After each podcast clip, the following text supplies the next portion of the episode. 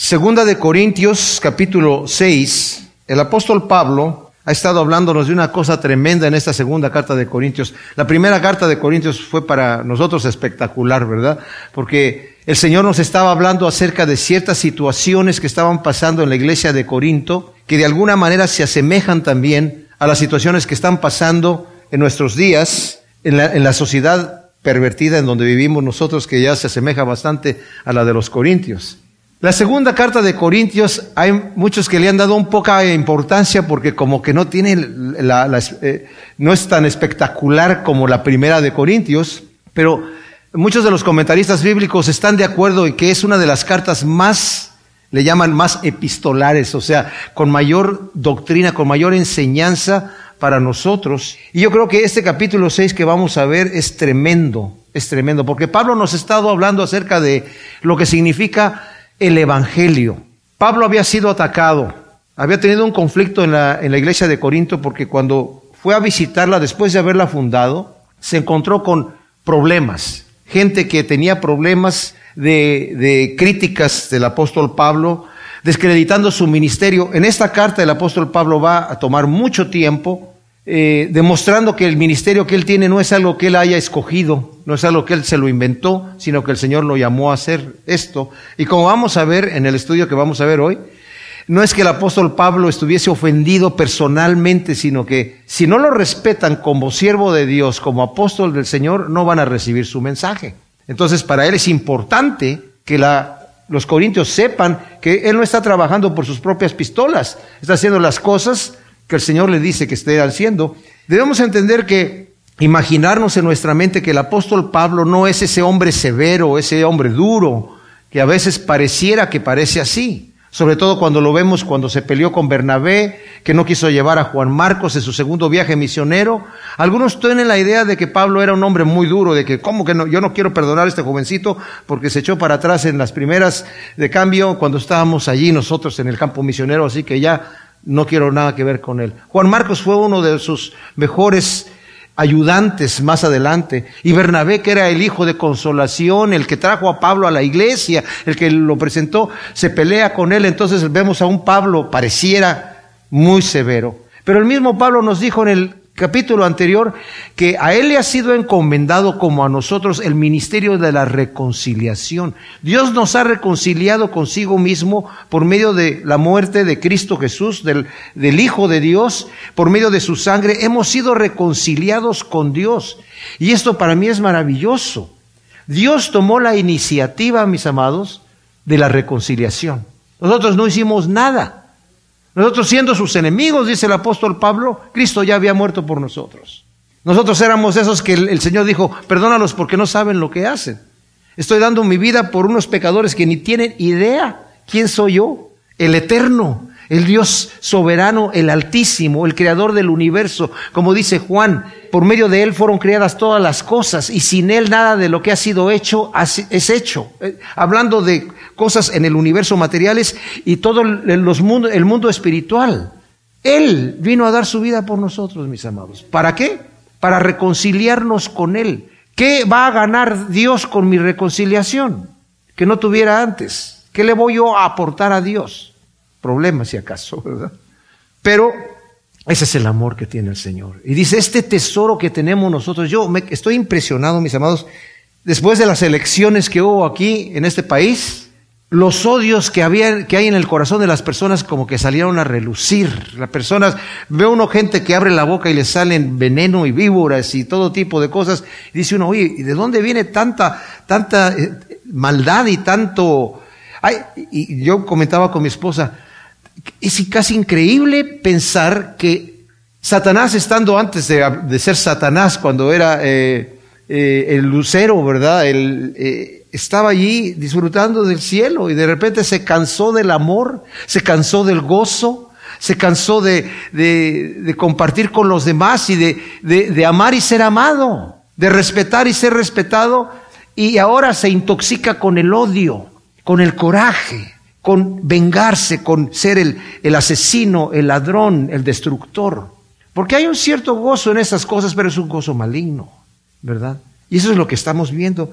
Y el Señor dice, Él ha iniciado el proceso de la reconciliación, sacándonos de ese mundo de perversión, volteando nuestra mente para que podamos entender las cosas de Dios, porque hemos estado tan intoxicados con el mundo, mis amados, que a veces es muy difícil que una persona reciba el Evangelio simple y sencillamente, como ya lo leímos anteriormente en el capítulo 4, porque el príncipe de este mundo le tiene los ojos cegados y no le resplandece la luz del Evangelio. No la entiende. Pablo en eh, Romanos capítulo 8 dice que la mente del hombre es carnal, es enemistad en contra de Dios, no entiende las cosas de Dios y no las puede entender. Entonces, para yo llegar a Cristo, el Señor me dice, mira, borrón y cuenta nueva. ¿Qué es eso, Señor? Niégate a ti mismo, toma tu cruz y sígueme. No puedes, no puedes tú ser solamente restaurado. Necesitas morir y necesita haber una nueva creación en ti. Ahora vas a entender, a esa nueva criatura todas son, las cosas son hechas nuevas. Ahora voy a ver tras el lente de Dios las cosas y voy a ver las cosas como son en verdad y no el engaño en el cual yo vivía antes. Maravilloso el ministerio de conciliación que tiene el Señor. Y dice Pablo, esto lo tenemos en vasos de barro para que la gloria no sea de nosotros, sino de Dios, que hace todo lo que, lo que va a hacer Él. Nosotros no aportamos nada porque lo que aportamos nosotros estorba. Todo lo que nosotros aportamos estorba el propósito de Dios. Por eso Pablo le dice a los Corintios en su primera carta, yo me propuse cuando fui a ustedes no llevar nada Dejé mi equipaje atrás y solamente llevé a Cristo y a este crucificado, porque no quiero hacer vana la cruz de Cristo. Yo confío que el mensaje de Dios, sin lucecitas, sin tener lo que eh, adornar, va a penetrar como una espada de doble filo en el corazón de la persona que lo recibe. Y el que lo recibe es aquel que se humilla y dice, Señor, sé propicio a mí que soy pecador. No tenemos ninguna credencial, Qué tremendo ministerio nos ha entregado el Señor a nosotros, sus hijos, para compartir con los demás. Cristo nos ama, Dios nos ha dado vida eterna, pero el príncipe de este mundo tiene los ojos de los hombres cegados pensando hay otra cosa que hacer. Pablo dice, no señores, esta vida se va a acabar, somos una semilla que va a ser plantada, deja que Dios trabaje en tu ADN para que la planta que crezca después sea una planta para la gloria de Dios que pueda ser sembrada en el reino de los cielos, porque la semilla que ahora eres, eres una semilla maltratada, intoxicada, que va a dar un fruto para corrupción, y para condenación. Necesita ser transformado. Este edificio se está deteriorando, esta tienda de campaña, este tabernáculo se va deteriorando, pero Dios tiene preparado uno para nosotros nuevo en el reino de Dios. Y este tesoro que tenemos para compartirlo tenemos en vasos de barro. Ese es el ministerio de la reconciliación. Y cuando estamos hablando aquí de lo que estamos leyendo de Pablo eh, en el capítulo 6, Está dividida la Biblia en capítulos y versículos muy posteriormente cuando, a, los escritos mismos. ¿eh? En el siglo XIV fue cuando se dividió las escrituras en versículos y no fue hasta, hasta el siglo XVII que se dividió en capítulos. Entonces, es algo muy nuevo, pero es para que nosotros podamos encontrar las escrituras. Pero eh, cuando entramos al capítulo 6, Pablo viene tocando este tema anteriormente, que está hablando de, del ministerio de la reconciliación y concluye con el versículo 21 del capítulo 5 en un tremendísimo versículo que vale la pena memorizárselo, que dice, al que no conoció pecado por nosotros, lo hizo pecado, a Cristo Jesús para que nosotros llegáramos a hacer justicia de Dios en Él. Esa es la culminación del ministerio de la reconciliación. Cristo fue hecho pecado. No fue hecho pecador, fue hecho pecado por nosotros. Él no se impurificó, cargó con nuestros pecados y nos imputa su justicia. No somos justos, nos declara justos por el sacrificio de Cristo Jesús. Nosotros nos vemos y decimos, yo soy injusto. El Señor me dice, tú para mí eres justo. Porque yo ahora yo te veo otra vez el sacrificio de mi Hijo que ha pagado por tus pecados. En esa fe, mis amados, debemos descansar, no para vivir una vida cínica en la carne, sino en gratitud del amor de Dios, sirviéndolo, santificándonos a nosotros mismos. Y justamente hablando de esto, dice Pablo en el primer versículo, así pues nosotros como colaboradores os rogamos que no recibáis en vano la gracia de Dios, porque dice, en tiempo aceptable te he oído, en día de salvación te he socorrido, he aquí ahora el tiempo aceptable, he aquí ahora el día de salvación. ¿Qué quiere decir esto? Como dije, Pablo viene continuando este pensamiento Y yo acabo de leer la Biblia textual.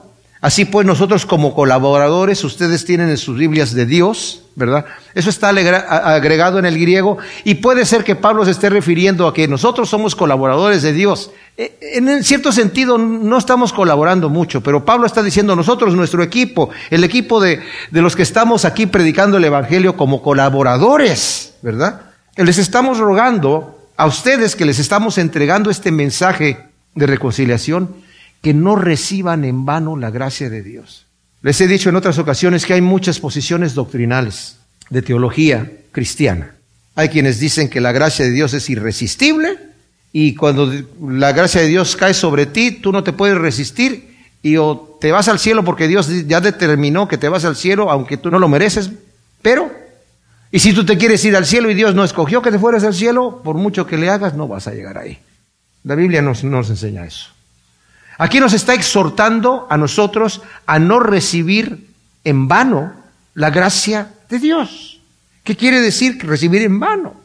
Bueno, Cristo ha hecho todo de principio a fin. He hablado de esto en otras ocasiones y vale la pena repetirlo. ¿Cuánta participación es la de Dios en nuestra salvación? En el porcentaje del 100%. ¿Qué porcentaje tiene Dios de principio a fin? El 100%, mis amados. Perfecto. Entonces yo ya me descanso y me siento en un lazy boy con rueditas y el Señor me va a rodar así al reino de los cielos, así, aquí entras. No, tengo una responsabilidad. Ok, ¿cuánta responsabilidad entonces tengo yo? El 100%. No podemos nosotros factorizar un 200 dentro de un 100%, pero Dios sí puede. Y a nosotros solamente nos corresponde nuestra parte. Dios hace su parte. Él ha sido fiel, Él es fiel y va a seguir siendo fiel. Nosotros tenemos nuestra, nuestro mandamiento. Por un lado, la fe. Es un don de Dios, sí, pero tú tienes que creer. ¿Cómo está la cosa? ¿Verdad? El que a mí viene, yo no le echo fuera. Ah, entonces yo voy. Sí, pero nadie viene a mí si el Padre no lo trae. Entonces, voy, no voy. Ven, pero cuando vengas no te levantes el cuello diciendo es que yo llegué y tú no llegaste, ¿verdad? porque yo sí tuve fe. Es un don de Dios. Entonces, tomo mi parte. ¿Cómo hago para no tomar en vano la gracia de Dios? Yo tengo una responsabilidad, mis hermanos. Y aquí dice, a este, el versículo 2, eh, gramaticalmente es un paréntesis. Y algunas de sus Biblias tiene el paréntesis puesto, porque debe de ser así. Porque dice, en tiempo aceptable te he oído y en día de salvación te he socorrido. He aquí ahora el tiempo aceptable, he aquí ahora el día de salvación. Esto está en Isaías 49, 8, ¿verdad? El tiempo aceptable, dice el Señor, Él nos ha escuchado. En este momento está escuchando el clamor del pecador. Hay un día donde el Señor cierra la puerta. En Lucas dice, esforzaos a entrar por la puerta estrecha porque muchos querrán entrar y no podrán. Cuando terminamos allí, lo dicho por el Señor, pensamos que es un esfuerzo nuestro de vamos a entrar por la puerta estrecha porque muchos van a querer y no van a poder. Entonces hay que echarle muchas ganas. hay que leer completo el versículo, más bien poner el siguiente versículo. Esforzaos a entrar por la puerta estrecha porque muchos van a querer entrar y no podrán una vez que la puerta haya sido cerrada. Hay una oportunidad mientras hay vida en este momento. En este lado de la eternidad tenemos tiempo. Una vez que hemos cruzado el umbral de la muerte, pasamos a la eternidad. Ahí ya no es tiempo, ya no es el tiempo para escuchar de parte de Dios, ya no es el día de salvación para socorrernos. He aquí ahora el día aceptable. Ese es el tiempo de salvación. ¿Por qué nos dice esto aquí? Porque hay gente que dice, yo mañana me pongo a cuentas con Dios. Yo en este momento no tengo tiempo. Hay cosas que tengo que hacer, hay cosas que tengo que arreglar, pero ese es mi plan, ¿eh? Mi plan es ponerme a cuentas con Dios. Pero en este momento, en este preciso momento, no puedo. ¿Saben qué, mis amados? El infierno está lleno de gente que dejó para mañana ponerse a cuentas con Dios.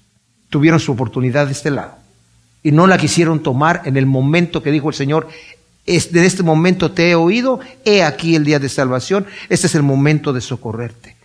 La persona que escucha el mensaje del Evangelio de esta manera, mis amados, y no da el paso para comprometerse con Dios y decirle, ok, Señor, ya, estoy cansado de vivir esta hipocresía y de estar viviendo esta mediocridad, voy a entregarte mi vida por completo, La persona que está escuchando este mensaje y no da el paso, se endurece cada vez más, cada vez más, cada vez más, cada vez va a poner más adelante la meta, mira, después, porque ahora el Señor me entiende que tengo ciertas cosas que hacer.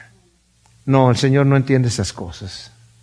El Señor, el Señor dice, yo te estoy diciendo una cosa, hoy es el día de salvación. He aquí el tiempo aceptable. ¿Eso qué quiere decir? Que en este momento el Señor me acepta como pecador para perdonarme. Cuando el Señor me dice, entremos a cuentas, yo no le puedo decir, sí Señor, pero mañana no. No, porque el Señor es Él, Él es el Señor. ¿Por qué me dices Señor, Señor y no haces lo que yo digo? ¿Me estás diciendo Señor como si era, el Señor Martínez como está usted? No, Dios, el Señor quiere su título de autoridad. Entonces, yo puedo estar tomando la gracia de Dios de esta manera, ¿verdad? No escuchar su voz. En Hebreos, miren, vamos a voltear a Hebreos un poquito, en el capítulo 3, al final del capítulo 3, nos está mencionando justamente acerca de esto. Versículo 5 dice, Moisés en verdad fue fiel sobre toda la casa como siervo para testimoniar las cosas que habían de decir, pero el Mesías, Cristo, como hijo sobre su casa, la cual somos nosotros si nos aferramos. Somos su casa condicionalmente si nos aferramos a la confianza y nos gloriamos en la esperanza, por lo cual, así como dice el Espíritu Santo, hoy si oís su voz, no endurezcáis vuestros corazones como en la rebelión, en el día de la tentación en el desierto, donde me tentaron vuestros padres poniéndome a prueba, aunque vieron mis obras cuarenta años, por lo cual estuve airado con aquella generación y dije, siempre se extravían en su corazón y no han conocido mis caminos, por tanto juré en mi ira. Imagínense, Dios estaba tan enojado que juró en su ira, no entrarán en mi reposo. Mirad pues, hermanos, no sea que acaso haya alguno de vosotros corazón malo de incredulidad como para apartarse del Dios vivo. Antes bien, exhortados los unos a los otros cada día, entre tanto que se dice hoy, para que ninguno de vosotros se endurezca por el engaño del pecado, porque hemos llegado a ser partícipes del Mesías con tal que retengamos firme hasta el fin el fundamento. En tanto se dice hoy, cuando escuchéis su voz, no endurezcáis vuestros corazones como en la rebelión, porque ¿quiénes después de oír se rebelaron?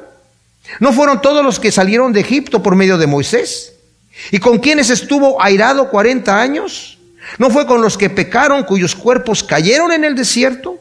¿Y a quienes juró que no entrarían en su reposo sino a los que desobedecieron. Y vemos que no pudieron entrar por causa de la incredulidad. Salieron, escaparon de, de, Egipto, salieron de la contaminación del mundo, como dice Pablo, perdón, Pedro en su segunda carta, en el segundo capítulo. Huyeron de, la esclavitud que, en donde las tenían el, el pecado esclavos, pero regresaron. Temamos, por tanto, dice el capítulo 4 aquí de Hebreos, no sea que permaneciendo aún la promesa de entrar en su reposo, alguno de vosotros parezca no haberlo alcanzado, porque así como a ellos, también a nosotros se nos ha predicado la buena nueva, pero no les benefició la palabra de la predicación por no ir acompañada de la fe por parte de los que la habían oído. Pero los que hemos creído entramos en el reposo, como ha dicho como juré en mi ira, no entrarán en mi reposo, aunque sus obras fueron acabadas desde la fundación del mundo. Hoy es, dice el apóstol Pablo, no recibas en vano la gracia de Dios. Dios ya hizo toda su obra, pero a mí me corresponde responder a eso que Dios ha hecho. Y cuando no lo hago es por rebeldía, no es por falta de fuerza, porque Dios me da su fuerza con el Espíritu Santo para que yo responda a su llamado. Cuando Él me dice, ven, yo tengo que decir, heme aquí, Señor. Espérame, Señor, que vaya primero y entierre a mis padres. Nadie que pone la mano en el arado y voltea para atrás es digno del reino de los cielos. Quédate allí.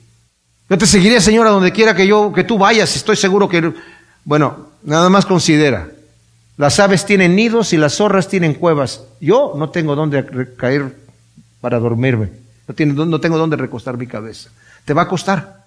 Te va a costar porque este mundo en este mundo vas a tener aflicción. El llamado de Dios es un llamado fantástico. Y no es que yo tengo que pagar un precio para ganármelo. No. Pero el Señor me da la fuerza para pasar por ahí, porque parte del, del, caminar aquí es nuestro entrenamiento, es el boot camp, como le dicen en inglés. Este, este, este planeta aquí, la vida en la carne aquí, es el boot camp, es, donde me estoy ejercitando, en donde el Señor me está cambiando ese ADN en, la, en la semilla, en donde el Señor me está modificando, me está moldeando a la imagen de su Hijo, ¿verdad? Tremenda cosa que nos dice la Escritura. Entonces, dice aquí, no dando en nada ocasión de tropiezo para que nuestro ministerio no sea vituperado. Y esto es bien especial, mis amados. Dice Pablo en la nueva versión internacional, por nuestra parte, a nadie damos motivo alguno de tropiezo para que no se descredite nuestro servicio. Hay dos cosas que notamos en este versículo importantes. Una dice, no damos causa de tropiezo y la otra la razón por la cual. Como ya dije anteriormente, no es que Pablo esté diciendo, es que mi ministerio yo no quiero que me vaya a quedar en mala fama delante de la comunidad. Yo quiero que cuando yo pase por ahí digan, ahí viene el respetable apóstol Pablo. No. Pero el ministerio tenía que tener una autenticidad para que la gente pudiera recibir el mensaje. De otra manera no lo recibían. Y estaban descreditando. Era el problema que Pablo tenía justamente en Corinto. Habían llegado algunos a tratar de descreditar tanto a Pablo que cuando Pablo quiso visitar la iglesia en Corinto, antes de ir a Macedonia y después regresar a visitarlos de nuevo, se encontró con una confrontación tremenda. Con una persona que Pablo dice, yo ya lo perdoné, no hay problema, ustedes también perdónenlo. Tremendo el apóstol Pablo, un hombre con un amor, con una pasión para la reconciliación, un auténtico cristiano, como todos debemos ser. Dice, pero entonces yo no quiero ser ocasión de tropiezo. En el capítulo 14 de Romanos nos está diciendo, tú tienes libertades como cristiano de hacer algunas cosas, qué bueno, tienes una fe fuerte, está bien. Ten cuidado de no ser tropiezo para el que es débil. Porque también el Señor dijo, ay del mundo por los tropiezos. Es necesario que vengan. Pero cualquiera que haga tropezar a uno de mis pequeñitos, más le valiera que se atara una piedra de molino y se tirara al mar. O sea, cuidado. Entonces, Pablo nos está diciendo por un lado aquí, yo no quiero ser causa de tropiezo para nadie. Es más, en el capítulo 4 dice, a algunos les ofende comer carne y si yo comiendo carne voy a ofender a mi hermano, no comeré carne jamás entonces. Ah, ¿En qué estoy ofendiendo a mi hermano? Claro, eso tiene sus límites, porque hay gente muy exagerada, ¿verdad?, que se pone a, llevar ciertos legalismos que la escritura no dice. Pero tenemos que tener mucho cuidado, tener un corazón de compasión, de saber Cristo, dice Pablo, lo pone de esta manera, tú vas a hacer caer a alguien por quien Cristo murió. Tú quieres disfrutar tu libertad y Cristo murió por él y lo vas a hacer caer.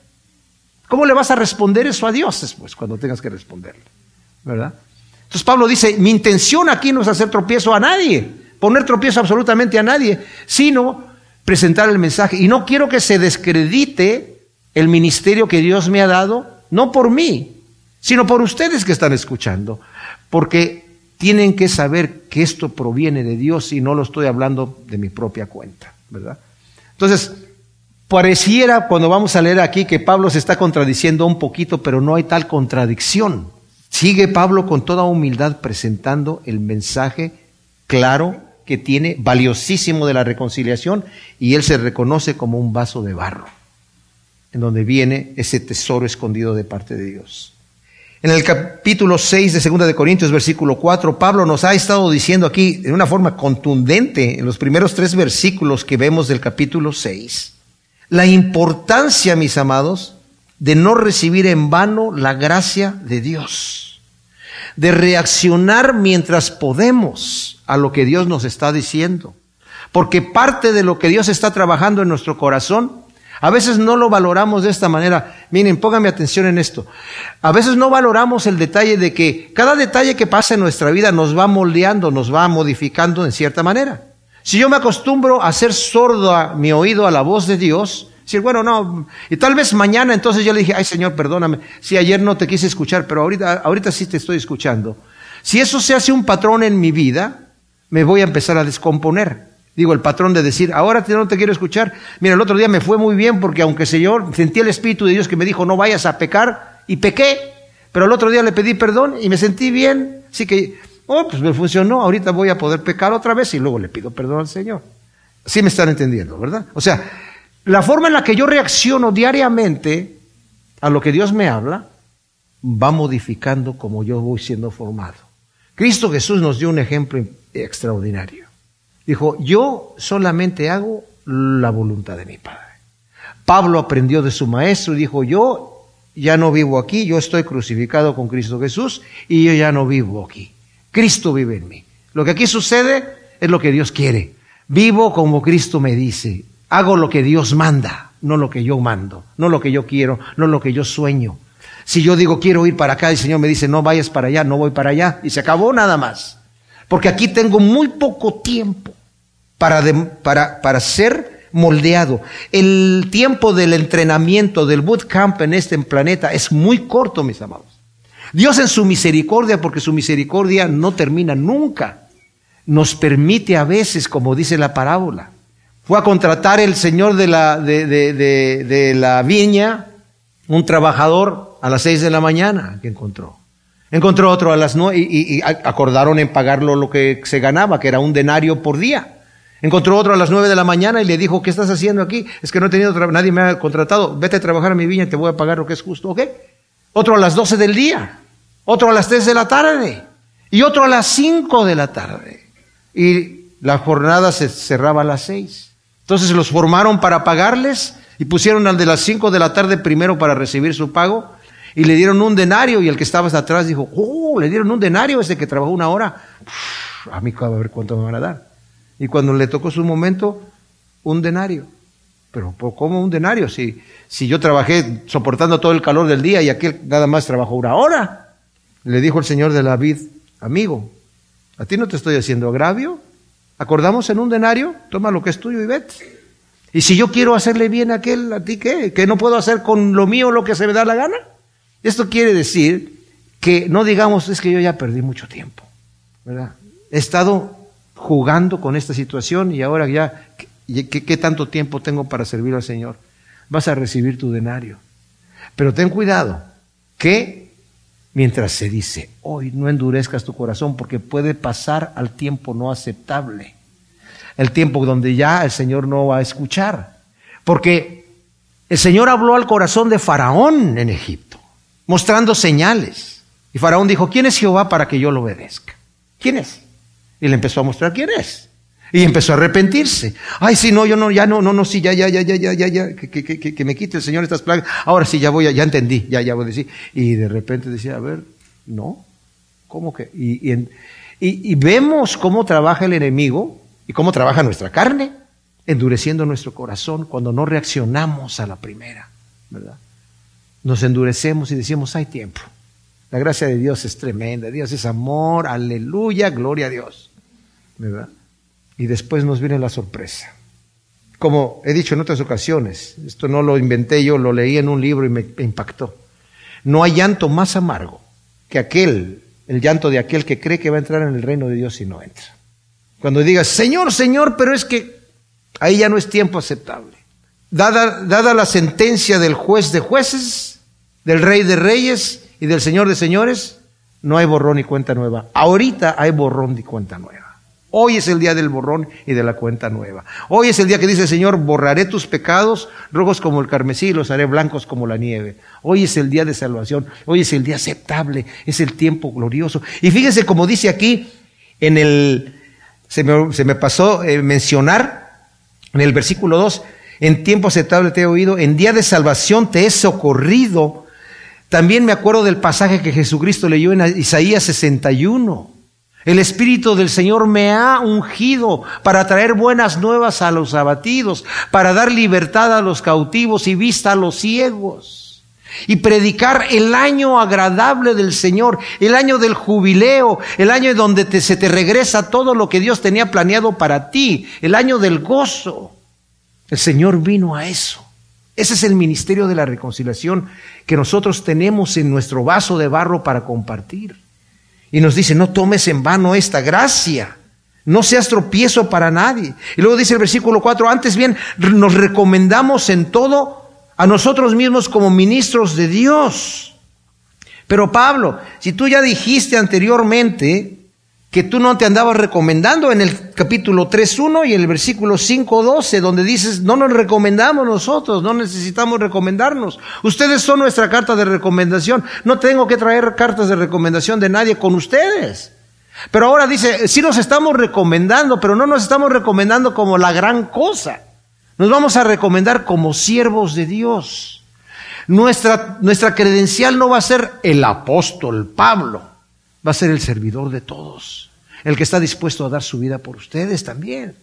Yo quiero imitar a mi Señor, porque continúa diciendo, ¿verdad? ¿En qué te recomiendas, Pablo? Pues en mucha paciencia, en tribulaciones, en necesidades, en angustias, en azotes, en cárceles. Wow. O sea, cuando vemos esto, mis amados, en tumultos, en trabajos fatigosos, en desvelos, en días sin comer, tremenda cosa.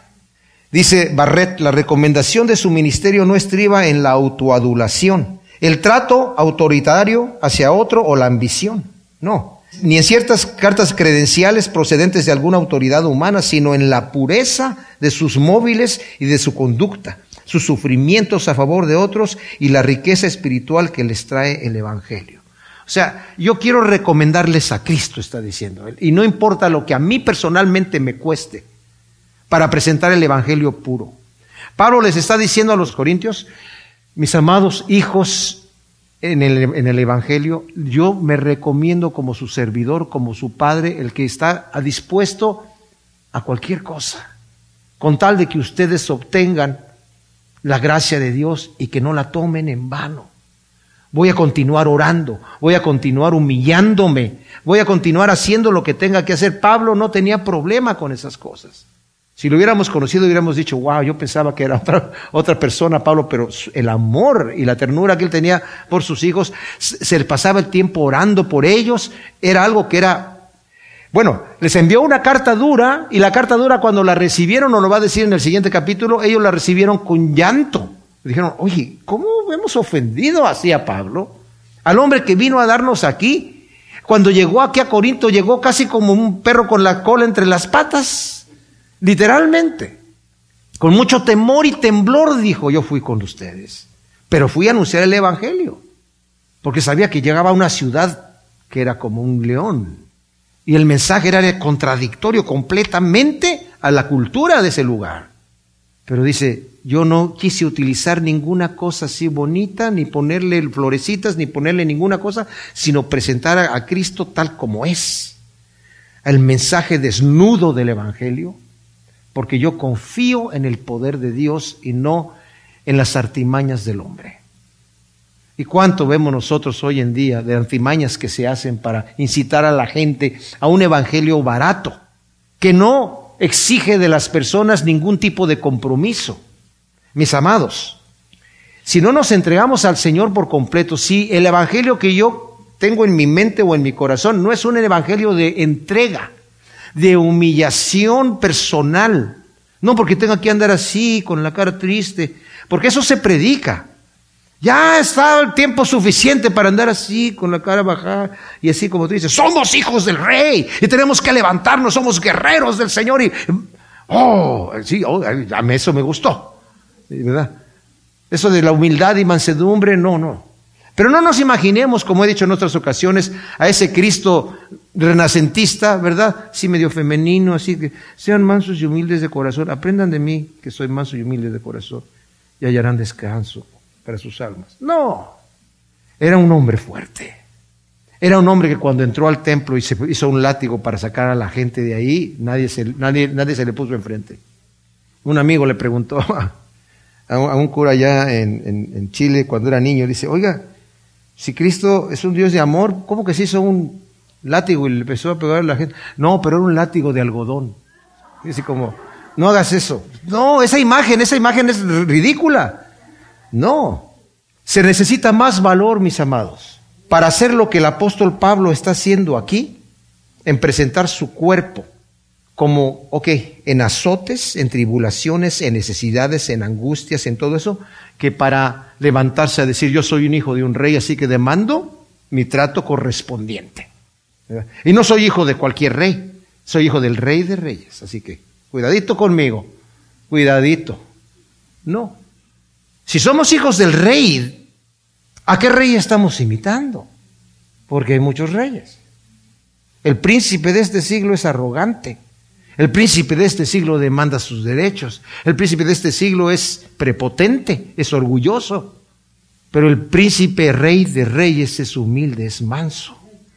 Es el que ha venido a servir. Siendo el Señor vino a servir. Entonces, si yo quiero imitar y soy hijo del rey, ¿de qué rey estoy siendo hijo? Se tiene que ver en la manera de, mi comportamiento. En azotes. Bueno, Pablo empieza a hablar aquí de sus sufrimientos por el Evangelio, que lo va a reiterar más adelante en este mismo libro, en el capítulo del 11, del 23 al 33, debido a los ataques de los falsos que había, que se estaban presentando como verdaderos apóstoles, como verdaderos siervos de Dios, pero que, como dice Pablo, venían solamente a sacarles del dinero, venían solamente a sacar provecho de la gente para beneficio propio. Dice Pablo, no, yo no estoy sacando ningún beneficio, así como el maestro de Pablo, el Señor de Pablo sufrió y vino a dar su vida por sus ovejas, Pablo también aprendió de manera que fue capaz de decir, sed imitadores de mí como yo soy de Cristo Jesús. ¿En qué? En humildad. Cristo ya nos dijo cómo debemos imitarlo, ¿verdad? Aprendan de mí que soy manso y humilde de corazón. Aprendan de mí que soy amor. Aprendan de mí que doy verdad. Aprendan de mí que ando en integridad. Aprendan de mí que trabajo arduamente, o sea, en tribulaciones. En Hechos 14, 22, cuando Pablo fue apedreado en Listra y lo dieron por muerto, lo sacaron de allí, lo dieron por muerto. Algunos piensan que era muy probable que Pablo sí había muerto ahí. Y de ahí fue al tercer cielo cuando él habla de su visión de haber ido al tercer cielo. Y que después en la oración de todos los que estaban ahí, de todos los cristianos, se levantó, el Señor lo levantó nuevamente. Es posible, pero lo dieron por muerto. Se levantó Pablo de allí y regresó a confirmar a, a, las, a los cristianos que estaban todos asustados les dijo, tranquilos, es necesario que a través de muchas tribulaciones entremos en el reino de Dios. Hechos 14, 22. En necesidades en Filipenses 4:12 Pablo nos habla que ha aprendido a padecer necesidad, a tener abundancia. o sea, no le importaba a Pablo las necesidades que tenía. Pablo, el Señor lo había ya fortalecido para todas estas cosas.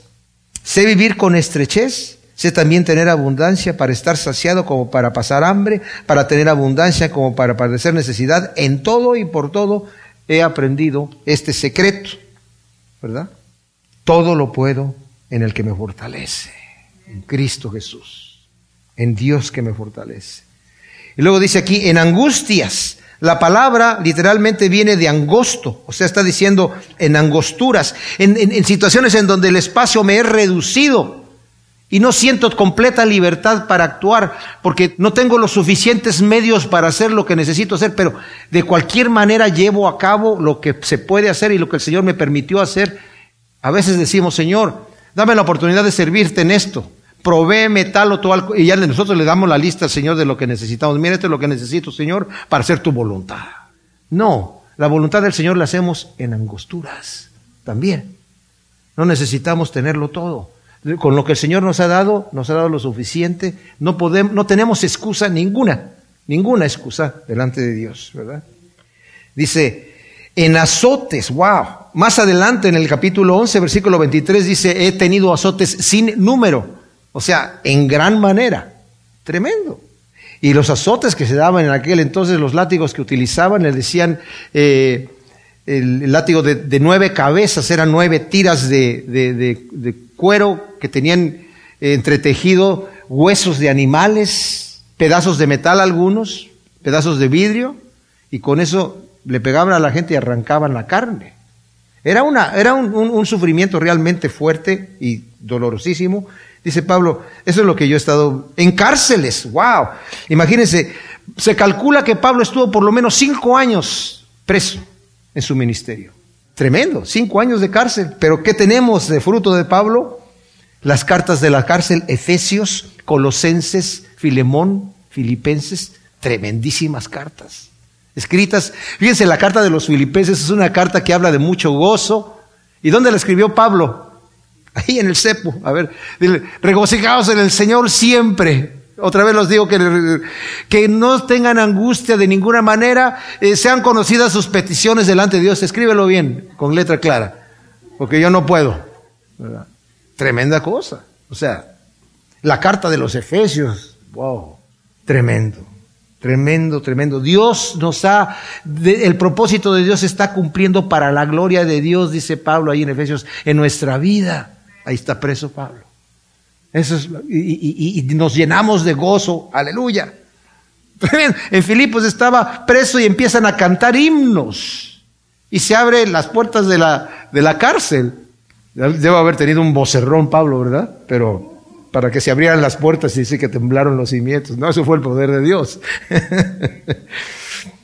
en tumultos, dice aquí, es impresionante lo que sucede en los tumultos, por ejemplo, cuando estuvo en Antioquía de Pisidia, en Hechos 13, en Iconio y Listra, Hechos 14, en Filipos, Hechos 16, en Tesalónica, Hechos 17, en Corinto, Hechos 18, en Éfeso, Hechos 19, y luego en Jerusalén, Hechos 21 y 22. Todos esos tumultos en donde la vida de Pablo estuvo a punto de terminar.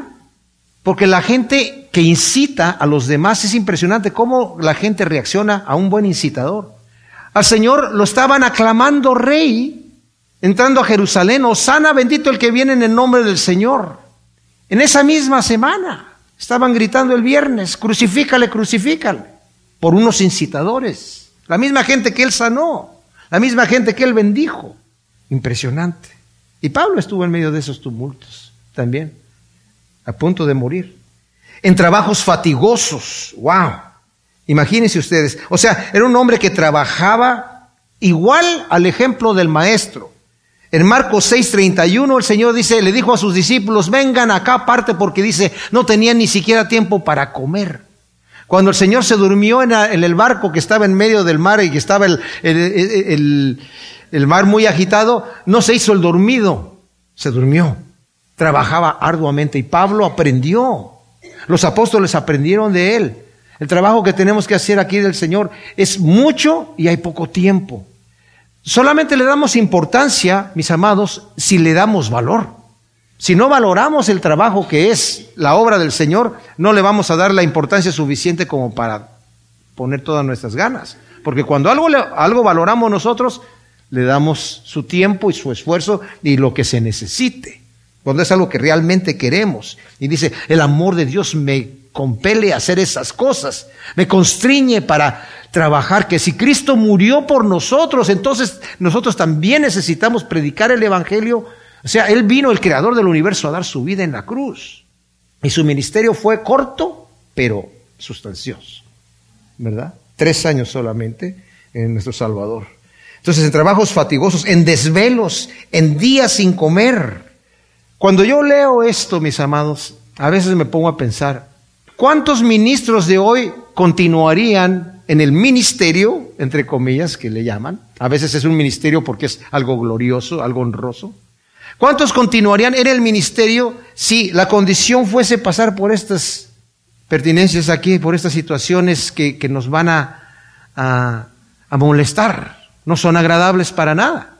¿Cuántos continuarían ahí? Dejemos de criticar a otros, pensemos en nosotros mismos. ¿Queremos servir al Señor cuando vemos que el Señor nos tiende la alfombra roja? O cuando no hay alfombra roja dijimos, ah, el Señor cerró la puerta, porque ahí está muy angosto, no, yo no quiero pasar por angosturas, yo no quiero pasar por hambres, yo no quiero... Tal vez esto no es de Dios. Jeremías le dijo al Señor, ¿sabes qué? Yo ya no voy a hablar más, porque nadie me está escuchando. Estoy cansado, me estás dando palabras, se la doy a la gente y la gente dice, ah, ¿y este qué está diciendo? Queremos oír al falso profeta que nos habla cosas bonitas. Dice, ya no voy a hablar más, pero no pude porque tu palabra me, me calmaba el corazón. Y, y, y, ok, Señor, no me van a escuchar. No, no te van a escuchar, pero ve y háblales. Ok. ¿Se imaginan ustedes con, con, con, qué ánimo te levantas en la mañana? Y te levantas a orar, Señor bendito, bendíceme en este día, yo quiero predicar tu palabra. Sí, predícala. Sí, Señor, quiero hacer tu voluntad. Y si es predicarla, sí, predica tu palabra. Ok, Señor, ábrele el corazón a la gente y todo eso no, no se les va a abrir, lo tienen endurecido. Señor, ablándales el corazón. Están como roca, no se les va a... Señor, entonces les voy a hablar y no, ¿qué? No te van a escuchar. Vamos entonces al Señor a predicar el Evangelio. Nadie me va a escuchar. Nosotros estaríamos así. Aquí vengo a predicarte que Cristo te ama. ¿eh? ¿No quieres oír? No, bueno, pues tú, haz lo que tú quieras. Se nos, se nos caería el ánimo, ¿verdad? Al apóstol Pablo no. Y estamos hablando de gente común y corriente, mis amados. Hombre de carne y hueso como nosotros, pero con el Espíritu de Dios activo en su corazón. De ahí proviene el dunamis, de ahí proviene la dinamita, de ahí proviene la fuerza que nos lleva adelante a hacer la voluntad de Dios. Y en esa fuerza continuamos, no en los resultados que vemos, porque los resultados no se pueden ver inmediatamente. A ver, la mayoría de las veces cuando los resultados son a largo plazo, son todavía más firmes. El fundamento nosotros lo ponemos, nosotros sembramos, otro riega, Dios da el crecimiento. Oremos, Padre, te damos gracias por tu palabra. Queremos en nuestro propio corazón tener este llamado, como el apóstol Pablo, Señor, que sabía a lo que tú lo habías llamado y sabía con qué entrega presentarse por cuanto valoraba el Evangelio, el tesoro en ese vaso de barro que era él mismo, Señor. Y sus compañeros también lo valoraban. Ayúdanos a nosotros, Señor, a saber que no son los resultados inmediatos los que garantizan y los que recomiendan en cierta forma nuestro ministerio, sino la actitud de nuestro corazón y la dependencia de ti. Tuya es la honra, tuya es la gloria, tuyo es el poder por los siglos de los siglos. Amén.